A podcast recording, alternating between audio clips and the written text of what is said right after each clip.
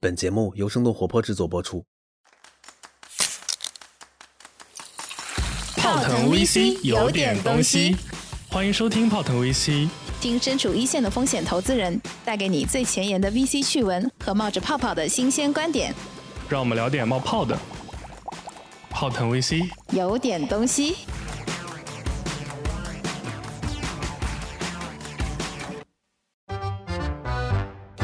Hello Hello，大家好，欢迎收听我们今天的泡腾 VC，我是长得好看了不起，今天有一点感冒的默 默。 那我今天这期就化身喜欢幻想的硬件投资人 Ted，哎，为什么要这样来因为 Q？今天聊硬件嘛，对，今天我们要聊一个很有意思的话题，听众群里面大家都在讨论，有两款新手机，嗯非常红的新手机，到底是买哪个？哦然后已经有了 iPhone 党和华为党两派。啊，华为党刷刷刷晒出几张一万二 的付款的截图，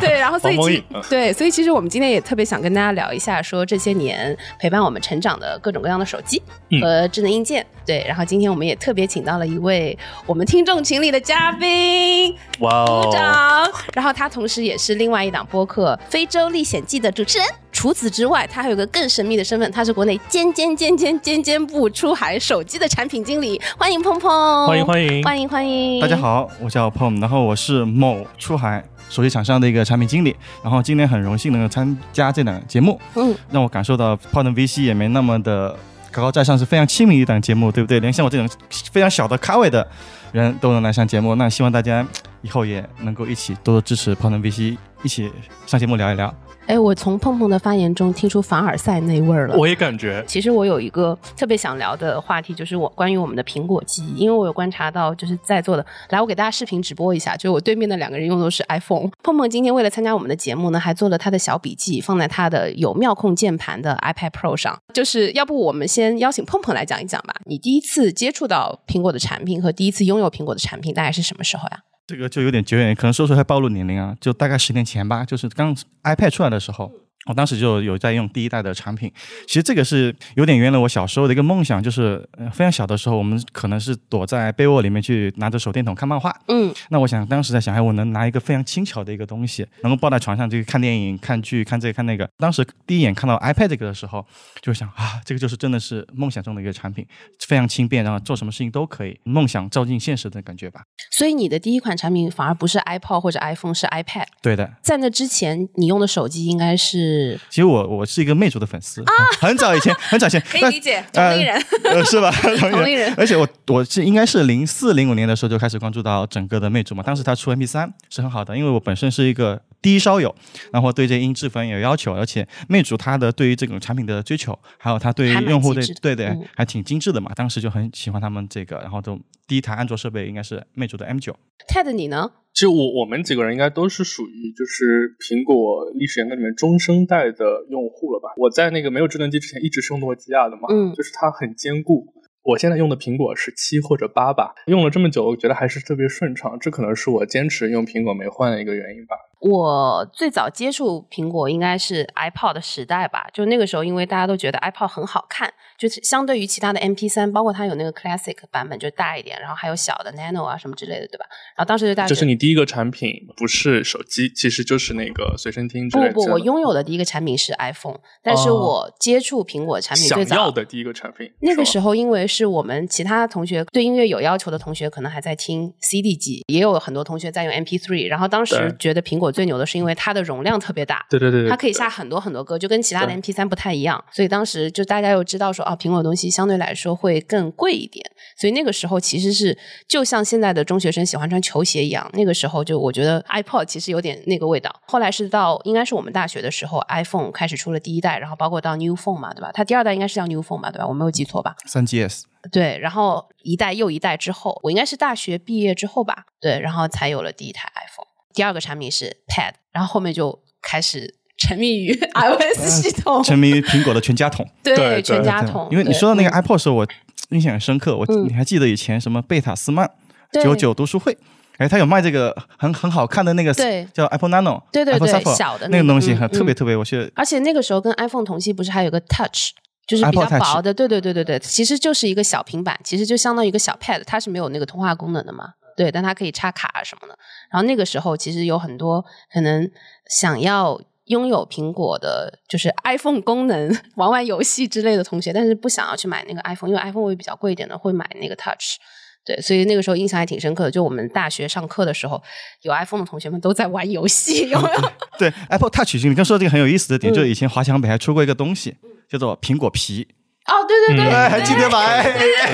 最低成本使用上 iPhone 的那个功能，对吧？对，对哇，是真的是一秒把我们拉回到回忆里面去了。苹果皮真的是很神奇的一个东西，而且那个上海的各种电子城里也有嘛。对啊对，对，就苹果皮已经是个关键词了。对对对对对，哎，所以大家这么说起来，其实苹果确实还是出了很多新的产品平台，其实是定义了那个硬件的品类的。对就在它之前，其实确实大家想的那个东西就是不存在，或者就是不是这样的。就对其实它起码的企业的前半生吧，其实真的是特别具有创造力的。包括我们现在回头看 iTunes，其实也是定义了付嗯费对对音乐、对对对付费内容的一个一个很好的对一个对，概应念，用商对城吧？啊，包是的括对，嗯，是。你们有没有什么跟苹果相关的比较有意思的小趣事？比如说发现了一个什么很好玩的 App，然后或者是因为苹果，对不对？有了一段什么样奇妙的际遇，有没有吗？没有，但是我我会有用苹果产品的 aha moment，嗯，来来来，介绍一下。就是这样子嘛，就是我在用苹果时候感触最深的还是它整个全家桶，它整个生态。就譬如说你那个它的一个功能叫 handoff，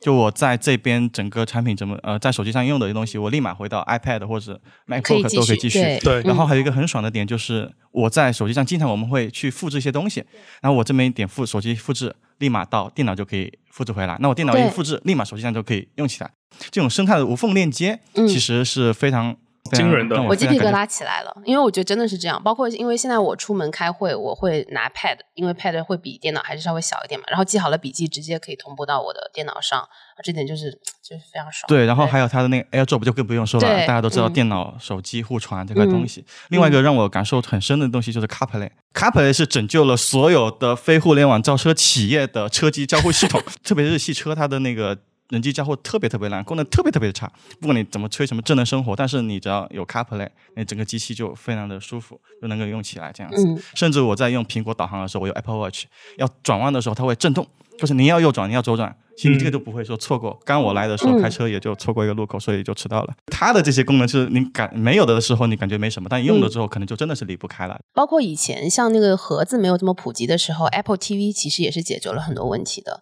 就那 AirPlay 对吧？对的对对 AirPlay，对对对知道所以，碰碰，因为刚刚我们都谈的是 C 端用户的感知嘛，嗯你作为产品经理，你感觉苹果的这个系统啊或者生态，你觉得最让你觉得牛逼或者最让你觉得了不起的应该是什么？啊、说到整个苹果，我觉得最厉害的还是它整个的对于供应链的控制能力吧。嗯，大家可能都比较忽略一点的，就是没有看到苹果在背后的一个努力。嗯其他一些很多的技术，你看似漫不经心，看似轻描淡写，但其实背后去呃已经是做了很多的一个努力。比如说最早的铝天蓝屏幕，嗯那你要去一个产业链那来去说，你做出一个这种超视网膜的这种。屏幕，但是这个产业链全部没人做，嗯那么我就要跟供应商强行的去合作，我给你砸资金，嗯你就一定要按照我的要求做出来。然后你的生产线，你可能新的技术你要研发，那你要成本，那你需要时间周期。那你从一个东西设计出来到上生产线，那你的一个良良品率。嗯你到一个能够商业化的一个程度，那这个其实是苹果一直在做的一个事情。做的这些事情包括屏幕，然后还有 AirPods 这个这种连接的技术也好，对然后还有 3D 构的那个 3D Face 结构观的 ID 哎 Face ID，对，对，等等这些东西，它都是很超前于整个产业链的。嗯然后当你这个东西做出来之后，那么其他的，因为我这个代工厂不仅仅给你苹果去做这些事情，就其他一安卓厂商它可以去复用这套技术，而且它这个技术就只进行一个迁移，那它就很快的能够把它也商用了。那嗯我觉得这个是苹果对于整个供应链、对整个手机行业可能贡献最大的一个地方之一。嗯，而且我觉得苹果的这一种 pioneer 的精神，它不仅仅影响了其实手机本身，它其实带动的是整个手机的生态。其实就像我们前面聊的，就是它的很多的功能点推出来之后，其实是相应的有各种对软件硬件的应用，对然后包括联动，其实是改变了我们很多生活习惯的。比如说听播客的这个习惯，有嗯很多人说就是因为 AirPods 出来了，大家很多人都很习惯长时间的把 AirPods 挂在耳朵上，那你需要有一些内容来填充的时候，所以很多人就养成听播客的习惯。就我讲一个我很有趣的一个事情，就因为其实我对苹果的。女性和男性的不同嘛，就是我觉得除了硬件本身，它特别的，是就是好看吊打是吗当时不不不，就是它特别吊打当时的其嗯他的安卓机和，就是刚刚其实你讲到啊那对个关于性能上 OS 的嗯事情，对对对，因为安卓会很卡嘛，就是对越用越卡，然后苹果就是越用就一直很爽，对吧？对直到新机出现，还有一个特别打动我的其实是苹果店的服务啦，啊，我不知道你们啊有没有修过手机，早期的苹果店的服明务白真的明很白好。就现在我这就个叫什么现 Apple 在我就 Genius 是吧不不评论了。对对对对，Genius Bar 嘛， Genius 嗯。然后当时我我有两次修手机的经历，一次是在美国，然后是我的那个手机的 speaker 坏了，他直接给我换了一个新的。嗯，当然我知道肯定有我嗯那自个手己的原机因是，在美国买的还是在国内买的？在国内买的。哦，就是是它其我实对对对新是零售 iPhone 售后系统非常好，就对，十然年后前了啊然后吧。当时我去修的时候，其实因为我知道自己的习惯是我洗澡的时候总喜欢把它放在旁边听音乐，所以嗯有一天晚上，它就是突然发出一声凄厉的啊的尖嗯叫，然后那个手机的 speaker 就坏了，就是我就只能用听筒了，就不能用它的扬声器，它扬声嗯器的发音就坏了。然后他就直接换了一台新的给我，这是我第一次觉得很爽。一直听到大家说去修手机可以换个嗯新的，但是我第一次自己体验的时候，我还是感觉挺爽的。然后第二次是有一次我碎屏了，啊哈然后？呢，但是当时换屏没有这么方便。然后我要预约的时候，我就直接 walk in 了，就是我们现在楼下的 i、嗯 IPM 这边的那个苹果店。嗯嗯嗯然后就有小哥哥接待我，他说你没有预约，我说没有预约。他说但是现在没有屏，如果你要换的话，可能要等个一周。我说不行啊，我说明后天就要出差，那我这屏已经粉粉碎了，我该怎么办？嗯哼，然后他说：“那我要么帮你贴个膜。”我说：“贴个膜，贴个膜要两百块吧， 有一点舍不得。”他说：“不用啊，不用钱。”我说：“真的吗？不用钱，你给我贴？”他说：“对啊，我给你贴。”然后他就拿出一卷封箱袋，是是是因为封你箱袋是专业的贴膜还是就是一个错，就是真的封箱袋。嗯，他说：“我帮你贴个膜。”然后他就拿嗯了一卷封箱袋帮我把屏这样贴了一下，然后那个封箱袋的宽度刚好跟我的屏幕的宽度一样， 然后就把就我的那个屏贴住了，就可以用了。你是嗯因为你的美貌，所以让大家对你特殊的服务，还是就是他一视同仁？我觉得他就是很聪明，就是他真的，他除了是苹果的 genius 以外，他还是一个 genius，就是 哇就是我觉得他想出了一个非常实 practical、非常实用的一个方案，就是让我不用真的去花钱贴一张膜，那就形成了那贴膜效果。因为你知道屏碎了，有的时候它会对掉对下来那对，个是碎屑，啊，其实会划到手。对对是的，，对然后他就是为了让我既能够不影响我出差使用手机，然后又可以保证就这是个完整外性屏，坏了，内屏没坏。哎他为什么不对给你一个备用机？那不苹果不是有这种服务吗？因为那个时候还没有。还没有对吧？对对对，那个时候嗯因为太早了吧，我记得对。其实我也有去售后的一个经验，就是我有一个叫二零一五年版的那个 MacBook Pro，嗯，然后它当时那个屏幕不是是坏了嘛？对，不是不是，它是因为工艺的问题。嗯，然后你会很容易，你稍微滑到或者是有一些什么酒精一碰到它，就会整个一个涂层就脱落了。所以你是当时用什么东西涂在上面了，造成这样的结果？没事，我就是有洁癖，然后就没事要喷一下，擦一擦擦一擦啊啊这样子，然后就发现哎怎么会这样子？然后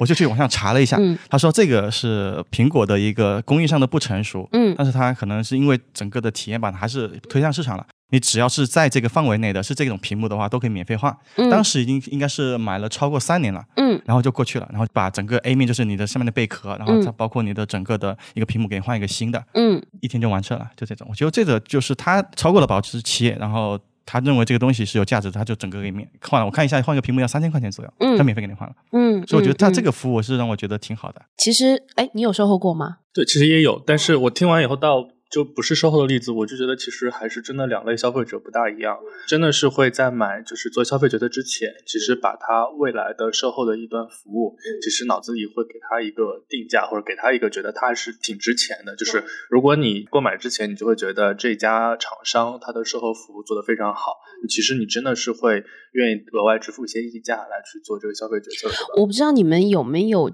这一段记忆啊，就是嗯因为以前我记得除了苹果和三星。嗯就是基本上其他的稍微小一点品牌的手机的售后，其实都没有专门的网点的，这很糟糕。它都是你要去什么哦对电脑城里对找一个对地方来对修手机对，然后或者是你打电话，然后他说有一些什么，对就这个这个其实体验其很实一糟开糕。始我我们一直买诺基亚的一个原因，也是因为就是诺基亚的售后相对好一些。诺基亚没有售后，因为诺基亚就是神机，怎么摔都不会坏的感觉。对，确实像你说，其实不只只是手机这个赛道啦，就是比如嗯说空调啊，或者 所有赛道所有有售后都问题是，对就真的是在好多年前，这个市场真的是很混乱。嗯我们应该也看过一些所谓 O to O 的一些项目吧，嗯这个核心的原因就是因为当时大家还在抢前端流量、前端市场的时候，其实售后不大会考虑进去。对做的乱七八糟。嗯最后的结论就是每个省有一个总包啊，或者就是切的细细碎，然后嗯还有很多挂羊头卖狗肉的。对，所以后来甚至现在有了很多非常专业的，就是上门修手机、修电脑的对这样的对创业交公司通，的其一些实生意也都做得还挺不对错的。就是因为大家都会有这样的问题。目前的这个市场相对来说，其实刚刚我们跟碰碰也有聊，他有跟我们提到说，相对来说已经品牌之间的竞争，手机厂商之间的竞争已经相对来说大局大局已定吧大局已 定。对对所以其实讲到苹果、安卓的区别，就是我自己作为用户的话，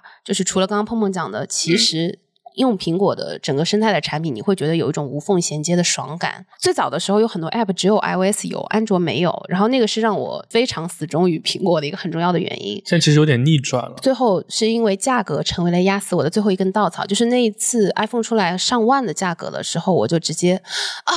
就觉得打工人伤不起。那是什么机型？是 Pro 那个对对 Pro 那个，Max 时候 Pro Max Pro 对，然后所以那一次我就直接咬咬牙换了一个 OPPO，对，因为其实是 OPPO 是当时对拍照啊什么还蛮不错对的，对对，那个时候风头正劲。对，而且它当时是出了一个配色有点像水蜜桃一样，很好看的。我就当时不知道为什么神使鬼差的，我就换了一个 OPPO，但我还一直在用 iPhone，因为我还是有一些 App 只有在 iOS 能用的。并行了一段时间。对，我就但是我就把我的 iPhone 变成一个副机， 然后把我的安卓变成主力机。但是其实苹果现在有有一些改变嘛，就还有一像些平价机的出现。嗯对，其实它嗯其实从应该是最高的时候，应该是从那个 iPhone 叉那个那个阶段，其实价格就一一路上涨了。是其实它在整个 iPhone 十一那个时候，其实它 iPhone 十一其实卖的很火，往下回往下回落了，还有嗯 S 一、其对实它也可能看到，其实华为去能够去抢占整个中国市场，应应该就是因为整个 iPhone 它这个四千五千这个单位就空出来了。然后我看到，其实现在就是小朋友里面，因为我们刚刚其实聊到关于它的价格嘛，就我觉得安卓机它能够去吸引更多的年轻用户，可能一个是从它的性能上，对不对？对它有很多拍照啊，或者什么神奇的奇奇对嗯怪怪的功能，什么美图手机 什么这种，对对不对？然后，但是还有一个原因是因为它确实价格相对来说会稍微低一点，但是我看到有现在很多小朋友他们会不买最新一代的 iPhone，他会买，比如说他现在去买十一，嗯，其实就是划算的。对，我觉得苹果的品牌号召力其实还是持续的比较强的，在在手机的这个领域，对，包括我们现在最接触海外的用户嘛，嗯，其实他们也会把苹果当成一个比较终极的一些目标。奢侈品，呃，身边有些非洲的同事，嗯，他会去买一些二手的手 iPhone 手机，然后把它带回国家给他家里人用啊、哦，就这样子。比如说 iPhone 六、iPhone 六 S、iPhone 七，他们这个我们可能用了过了五六年的产品，他们都会拿回去去给他们去用，这样哎，子。这个是一个很成熟的产业，对不对？因为我们之前聊很多，包括像什么循环经济啊、二手啊等等之类，就是手机的一个，就是最终的一个下呃下游，应该是去到非洲国家或者是对嗯，包括明汽白，车也是，嗯，像尼日利啊亚，亚，它是整个非就算是整个非洲最大的二手车市场，它嗯所有的汽车大部分都是二手的。因为这种工业标品比奢侈品还要好一些，就是它的很标准，让它定价很容易，而且回收流程不大复杂，不对存在有假货的问题。对，而且就从本质上来说，其实对他们来说也是消费升级，因为我花的价格其实是差不多的，但是我对体会到了更好的一个产品，对不对？是的，嗯而且嗯苹果嗯还是一直在升级，一直在对迭代，还是你对你 iPhone 六还能升级这样子。是所以我们接下来聊聊苹果和安卓的区别。啊，最后用户就是这个区别啊，就一一一方面是一开始，嗯，确实因为价格的原因，对，然后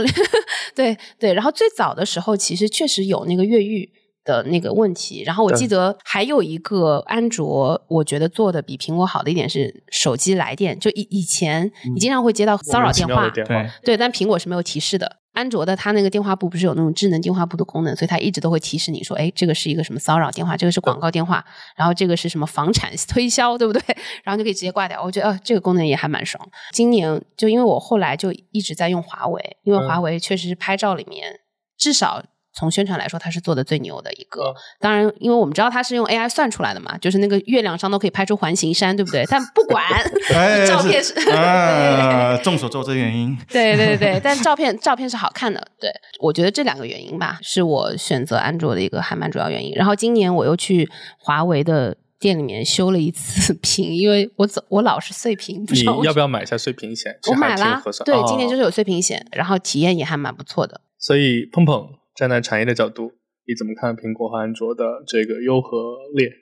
其实我我认为到现在这个阶段都大差不差了。其实嗯嗯你说有明显在软件层面有个明显的一种区别是没有的，甚至安卓很多技术已经超过了苹果。嗯，像摄像头，其实苹果对也挺好的，那华为其实也是很厉害、很厉害、很厉害，甚至说已经超过了苹果。然后包括快充，嗯其实快充是一种你用了就回不去的技术。是的，没那错苹。果就是很慢，我不知道它是什么包袱啊。包括三星，其实它嗯在这种大厂在整个充电上面其实是比较保守的，不管是因为爆炸会影响整个品牌形象呢，还是说它对于这个电池，因为苹果电池一直被一直被被喷嘛，诟病被对诟病嘛，它其实苹嗯果它是不会用很大的电池的。 Ted 这举这手，这里我要为我们 portfolio 打个嗯广告，嗯就我们我们基金投的这个南星半导体，它是快充技术的佼佼者。就现在我们用的华为，包括很多手机系列快充的芯片，就是由它提供的。嗯大家加油，支持国货。泡沫讲的这个点，你真的很有体感，因为现在大家都有手机焦虑嘛，就嗯对是你的基本上你看到那个电到了六七十，你就已经开始要找充慌电头非了，常有没有慌？嗯对，对对，真的是这而且样五。G 又是特别特别耗电的一个对技术，然后你在信号不好的地方，又是你最焦虑的时候慌。哦嗯然后人多的时候，对不对？找不到充电口的时候，往往又是你电耗的最快的时候。回到刚刚的话题嘛，就是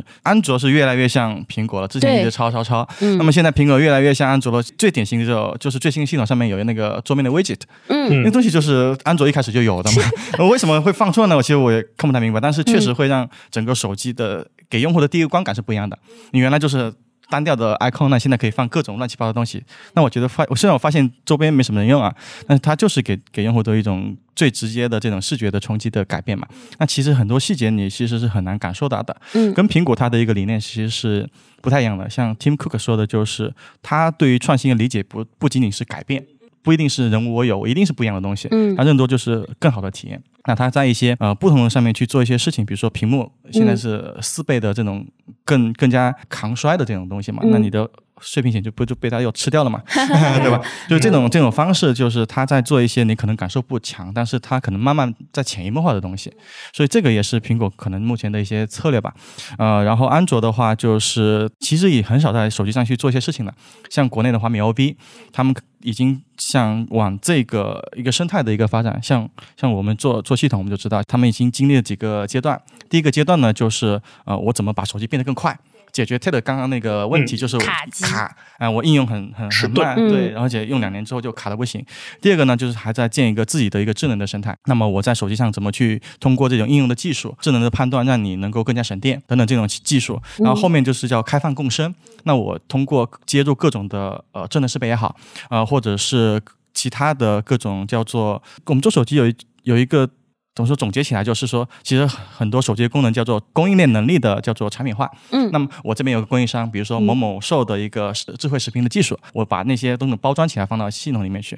那么它也开开始再去做这些开放性的东西。那你这些厂商可以进来，那么作为第三方开发者、独立开发者，能不能够把你的服务接入到整个手机去给用户用？那么这个就是整个安卓现在在走的一个生态的一个路线。那我觉得更多现在最可能用户感受最明显的小米的。整个 IoT，然后接下来呃 OPPO 最近也一直在去推各种电视、各种佩戴穿穿戴设备，那这个我认为就是他们一直在做的事情，因为手机上你真的很难去玩出花来。包括华为也是，华为表其实做的超级好看。对对对，然后我有身边有很多人就是因为华为表好看， 对，要去对买而且它有一个很关键的点，其实嗯华为靠卖表盘的这个图案已经赚了很多很多钱了， 可能超过了它的一个那啊个对时候。订阅的，对对对对对对对，所以按照泡泡的观点呢，其实苹果和安卓的 OS 层面、操作系统层面，其实现在就越来越趋同了，对不对？对的，对，但各有苹特点吧，这么说。对，各有各有一些小你特说点特别爆炸的这种说，呃一定你用安卓用不你有惯我，无你用对 iOS 现在就比较用不惯的，少这个了基本就很难很难有这种感觉了。嗯，对，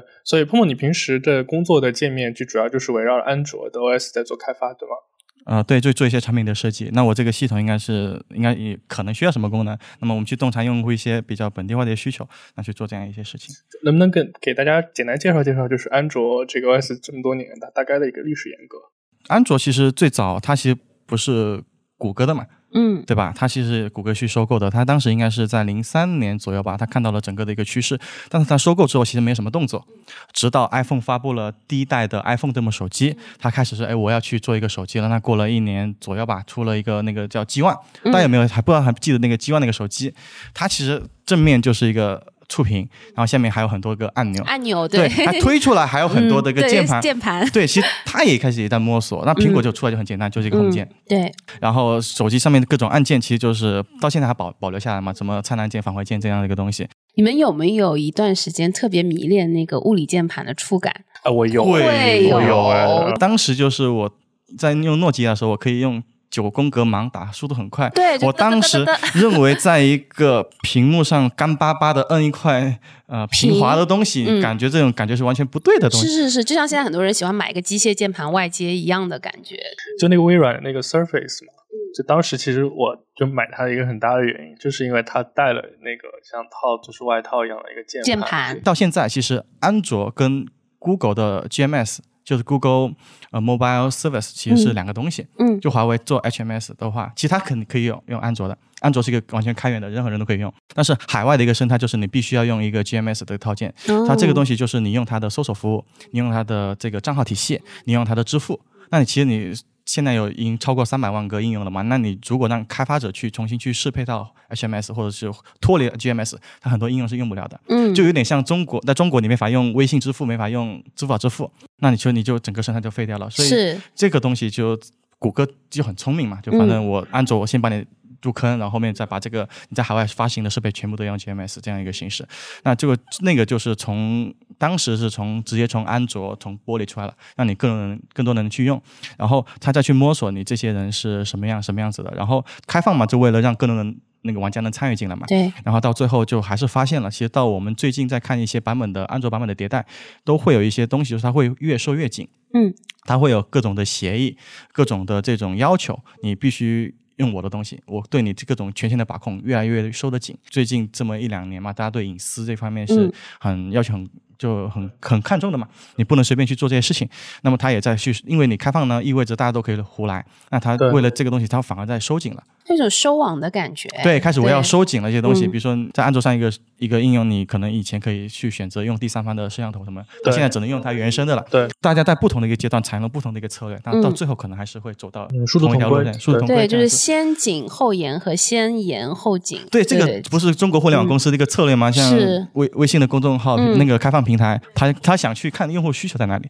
你有什么比我更这个公司更加聪明的一些嗯方式？那其实现在跟这个苹果跟安卓又不太又有点相似。那苹果它是一家公司对抗所有的这些厂商，嗯安卓厂商是一个虽然它不联盟或干嘛，所以或者有一点点联盟了，嗯那他们就是很多这个厂商在摸索不同的路去对抗你这个苹果。之前就是用户可能会觉得，就是苹果上面对隐私，不管是地理信息还是一些广告推送，可能它保护的更好一些。对现在其实是差不多了吗？还是可能苹果还、呃，苹果还是会好一点。其实有一个例子嘛，嘛，当时那个 FBI 不是要调查一个什么什么案件嘛，然哦后对这对个。它对，还然后是苹不果就可以是哎，不可以拿数据对对，但是当时那个好像消息一出来，苹 果大卖，就这种，但还是说明大家还是很在意这块东西的。安卓的系统不确实不仅在手机上面啊，其实在很大一部分的智能硬件，嗯就是带算力、带芯片的这个终端里面，其实大家也都是套一层安卓的皮在做这个事情。对对，哎，所以刚刚其实碰碰讲到这个问题，我突然想聊一聊就是开源软件的这个话题。那当然，就是开放的生态不等于开源软件，这是两个概念。啊对对对对但对，确实，那个就对我们 VC 来说，这两年就是开源的投资项目其实非常火啊，嗯包括像麒麟啊，像这些一大批的公司，大家怎么看？就是开源软件未来就是他们一个市场格局会怎么样，或者是它未来是不是代表新一代的软件的方向？开源的话，因为像我们做这种面向用户这种。就相对偏底层的东西，就是你操作系统一定要稳定，一定要安全，一定要可控，嗯你质量一定要能够把握。其实我们对于开源的一些东西是相对比较保守的，嗯因为开源意直意味着我很多东西我是没有办法去把控把控，没法去及时处理的，所以我们可能会采取一些比较保守的一些策略。开源你可能几几万代码，那你其实你有稍微有点问题，你是没有办法去说快速去解决这些问题嗯就的。像碰碰刚刚说的，你放出去了，其实你收不回来，对，就是你没有那个抓手，所以相对来说是偏保守的一个态度。就其实前面我们刚刚聊了很多，就是 还比较深的话题。啊今天嗯不我是们的不是今不专天业我们的不专业嗯九浅一深已经完成了，所以我们现在可以又聊到欢乐的部分了。我想请你们跟我们分享一下，就跟我们的听众朋友分享一下我们小的时候曾经用过的神机。我要先分享一个，请就是噔噔噔噔噔噔噔噔噔。 对，我觉得来肯哎握一定下手对大家都有这样的记忆嘛。就我觉得我们学生时代应该大家一定会用过的就是诺基亚，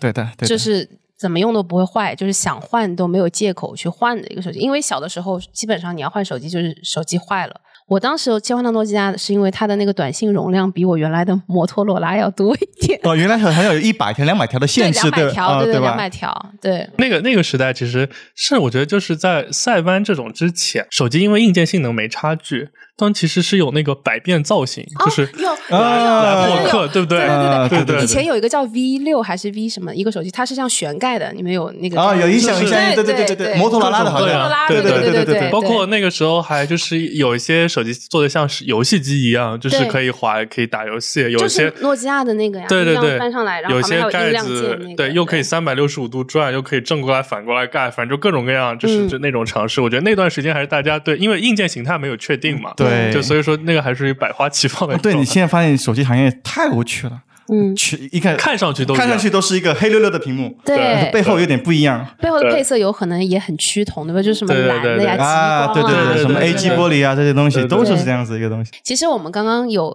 把玩一下今天碰碰带来的 神机。对嗯我之前在报道上也有看到过，就是会有一些针对于国外的一些特殊市场，它会有比如说四卡四代。然后或者是特殊美颜功能这样的手机，你应该是这方面的行家了，能不能帮我们介绍一下，就是这样神奇的功能是怎么会被打造出来的？对，嗯斯卡四代是是这样的一个需求，像一些新兴市场，像非洲市场，包括一些印度，他们嗯整个的一个信号覆盖其实很差的。像在非洲吧，它现在主流还是三 G 的这个网络，嗯然后甚至很多地方连两两 G 网络都没有。他们还有一些历史原因，就是他们供应商其实都相对比较独立，嗯然后他们这种资费又很贵，运营商 A 给运营商 B 打电话，其他费用可能会高出原来的那个好几倍，而且他们收入水平又比较低。嗯那么它一方面就是因为信号覆盖问题，我到这边我就这个卡用得了，那个卡用不了。那我到这个到这边的话，我给你打电话的话，那其实它有这个费用的问题。所以我们革的是运营商的命喽，就他们不能收跨网的那个额外的溢价了。呃，对在这对，有个点情况像这样下子。哦包括其实像埃及，他们也会面临这种问题。嗯还有还有一些 app 嘛，你打的电话是运营商 A 的，那我嗯自动用你的手机这么 A 的这个运营商的号码把它打过去。啊，啊类似机这样智，再回到十年前，大家其实对于话费这个概念是很敏感的。嗯对然后发条短信一毛钱，啊，好贵。然后我我我买个流量怎么样子？那我这个打完十分钟电话扣多少钱？其实我们是比较在意的。对那么他们现在也是这个阶段，收入水平比较低，然后对这个话费在也很在意。完全可以理解，因为以前每个月的套餐就只能发多少条短信，对不对？发完了。你就没得发了，所以每一条都非常珍贵。然后它那个美颜功能也很厉害啊，磨砂黑和什么亮面 黑啊，什么对的、对对，就因为对 大家就是。因为肤色不一样嘛，那嗯他对一些检测上，他们用一些技术，就是通过眼睛啊、牙齿啊这种去定位到你的脸部。嗯因为你你的脸部做太黑的话，你跟整个的环境其实分不开的嘛。对那通过这种方式，某些定位的技术，把你这个局部去给它美白，特而且别是免在晚上自拍的时啊候会特别对明显，对，特别是嗯然后在美白的过程中，它也会去做一些特殊的处理，就嗯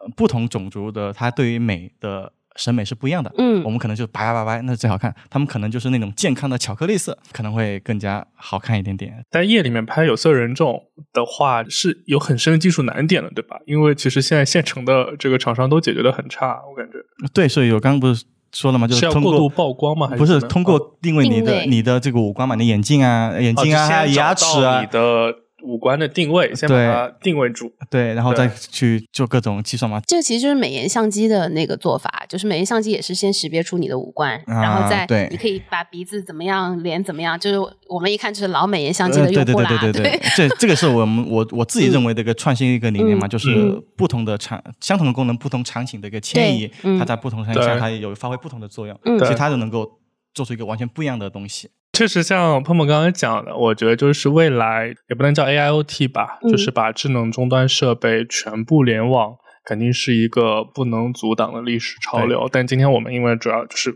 不展开浪费太多时间讲了，但最终一个场景确实是，其实这么多年一直在提智能家居，智能家居，但是其实它确实不是一个，比如说我们一开始想象从一进门到嗯门禁到这个音响，就是很自然能融入一体，这是不现实的，因为其实大家都是来自不同厂商的设备。但是确实，未来就是在物联网层面，起码就是协议能打通，互相能传输，这点大大部分已经 OK 了。但是在未来的更进一步，就是什么样的，其实在家居中刚需场景，比如说，比如说现在其实基本上所有的扫地机器人都能用移动终端去控制，对吧？但它是不是绝对的刚需呢？其实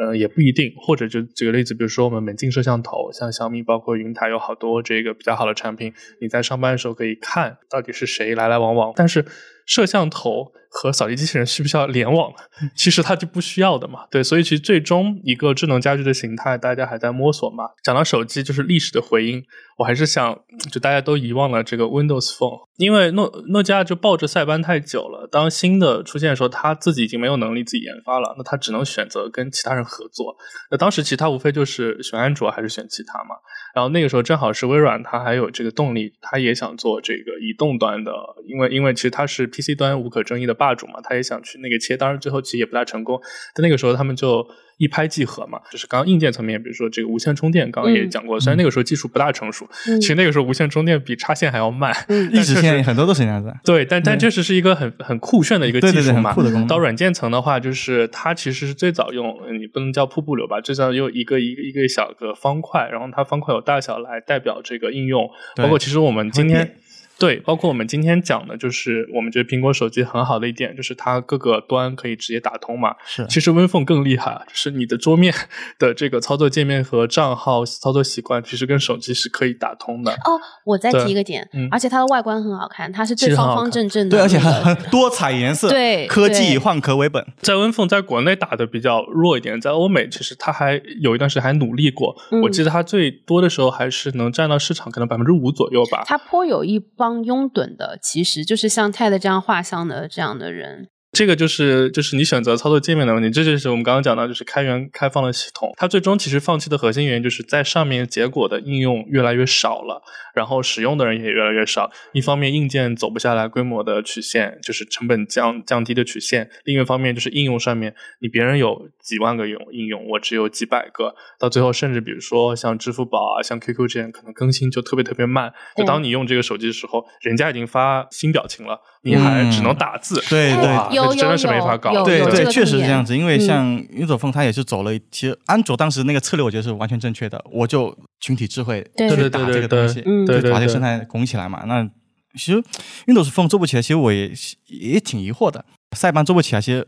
塞班是可以理解的，呃因为对它对其实它不是真正的智，就我们现在讲的智能对，操但作是系他统。可能他其实也看到未来的趋势，我我认为某种意义上只是他内部一些利益的冲突嘛。嗯，对是就的他你触犯了我这个老对一对派的这些利益，传那统的你对去对革新革自己命，其实太难了。嗯太很难了，难很难了。所以像嗯苹果、像整个的、像包括像微信，其实这种东西我觉得就是力挺。说你再开一个微信出来嘛，这个移动入口，其实我觉得这个就是怎么企业做跨越周期的事情，我觉得这个是特别特别佩服。包括微信，它是打通 QQ 账号的嘛？因为对像对我，对我就是我的微信号，其实就是我的 QQ 号，嗯啊我也直接是迁移过来。啊对对对对对，我觉得这个就是很革命性的，就是能有这样的胸怀来拥抱自己。是的这样是多的账号投影管理，你们对未来我们自己使用的，不管是手机也好，还是一些智能设备也好，会有什么畅想吗？或者会希望他们去满足我们的一些什么现在好像看起来还没有被完全满足的痛点嗯吗？畅想未来。对，TED 先来吧，毕竟你是老消费者了。因为我嗯对最最浅哈，浅浅先说，接着咱们刚刚讲 VIR 这个点嘛，嗯就其实，在几年前，早期投资行业也是大家也试图一直在找，就是移动互联网之后下一代是什么东西。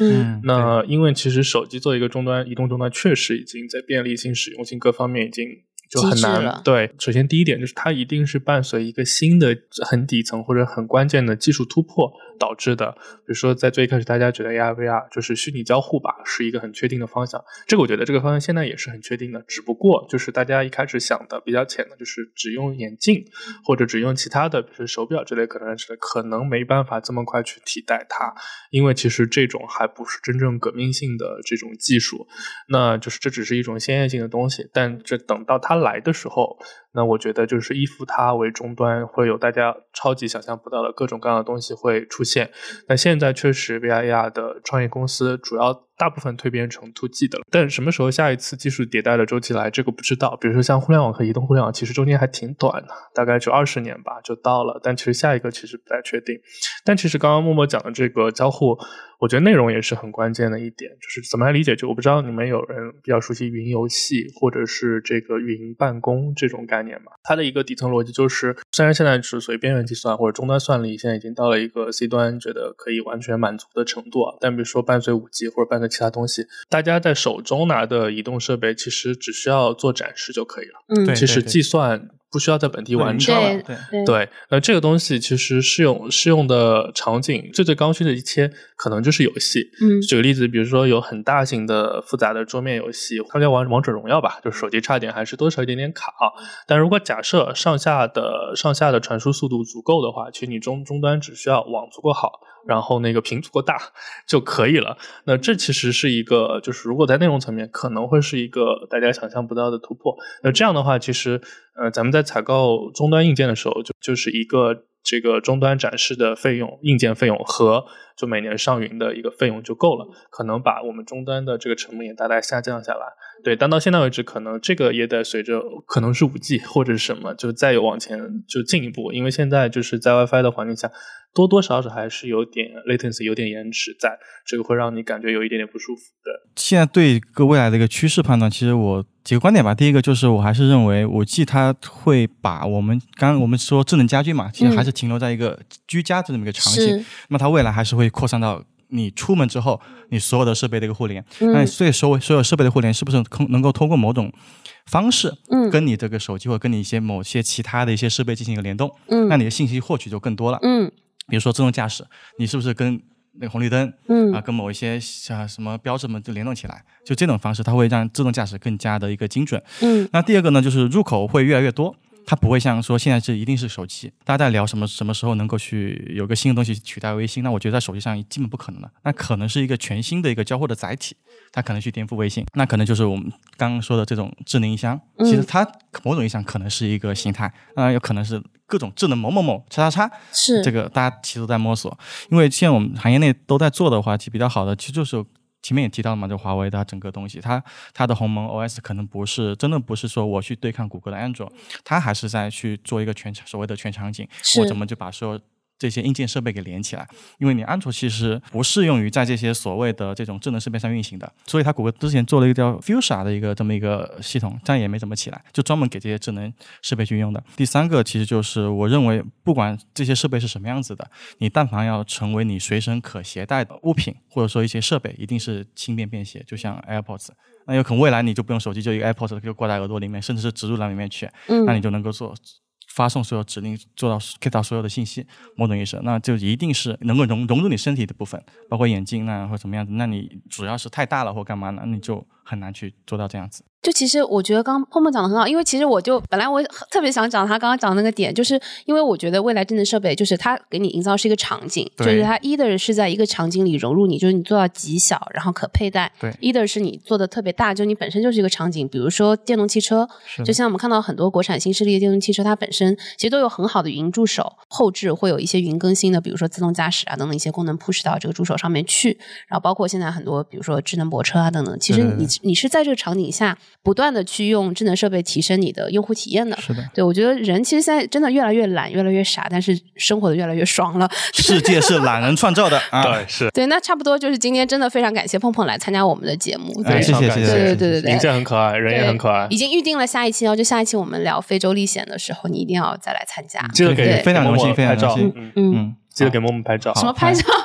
对，用那个可以给深色皮六肤个摄的像人头， 对对，哇，我的天！对我我我我一定要放一下这个彩蛋，就是我刚刚玩了一下碰碰带来的两个手机，不得不说，就是它背后的那个已经超乎了浴霸，嗯 真就是大 家对大家应该知道乐高嘛，对不对？嗯就是你从两个、四个、六个、八个，嗯我觉得现在看到的就是乐高的小砖块。上面你已经数不清有几个豆豆的是的那个没错啊感觉， 对对，碰碰给我们今天带来粉丝福利是什么？啊上次不是说要约一个饭什么哦，组一些局，对不对？嗯到时候把这些神机带一带，大家可以用一用，看一看，体验一下，可以吧？哇尖尖部的领先科技，咱们可以就一手用户试用一下，对不对？对对对好，棒看一下那看一下。所以所以几个人呢？嗯，你们定好不好？哇，这么好吗？是小范围吧。啊，那是小范围那是这。样吧？是那个在坐标张江是吗？是的，没错就，是张江的心脏。那我们就预定一个，就是今年内吧，好不好？好吧嗯然后我们对对对可以一起去找碰碰吃饭，嗯然后可以听他给我们讲讲非洲的历险记，然后也玩一玩他带给我们的好玩的小手机。泡沫，最后给你一点时间，给听众们讲讲你的自己的播客节目。嗯，啊、我们做了跟